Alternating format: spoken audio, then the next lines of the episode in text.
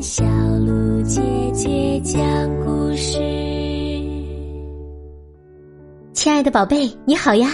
我是你的葫芦姐姐，又到了葫芦姐姐给你讲《伊索寓言》故事的时间了。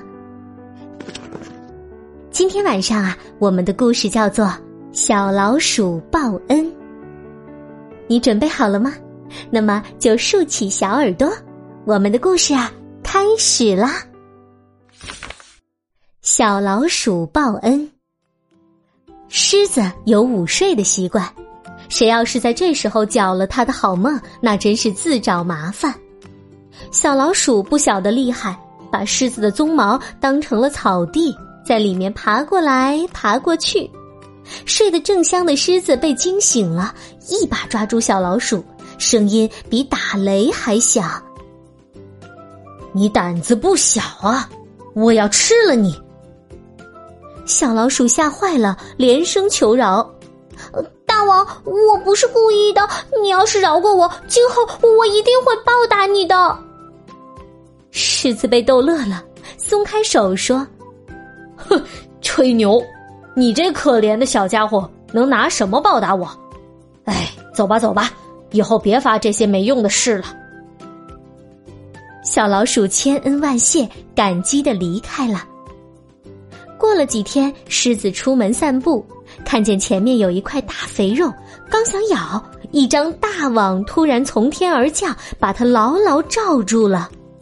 原来这是猎人设的一个陷阱。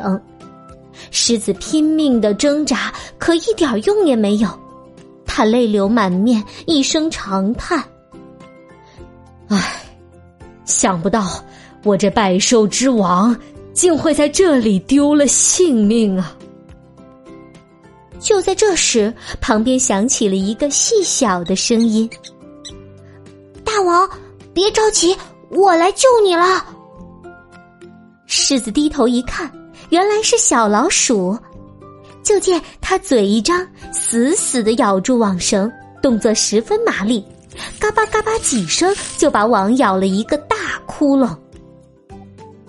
狮子终于自由了，他问小老鼠：“你为什么要救我呀？”小老鼠回答说：“难道你忘了吗？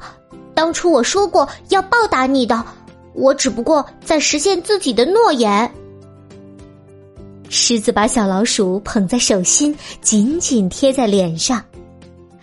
哎，当初我看你个子小，还嘲笑你，不相信你说的话。看来我真的错了，原来小老鼠也能报恩了。好了，今晚的故事就讲到这里了。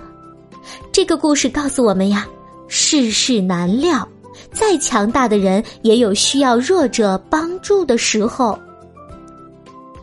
想要收听更多好听的故事，记得订阅我们的专辑。明天晚上。葫芦姐姐继续给你讲《伊索寓言》的故事。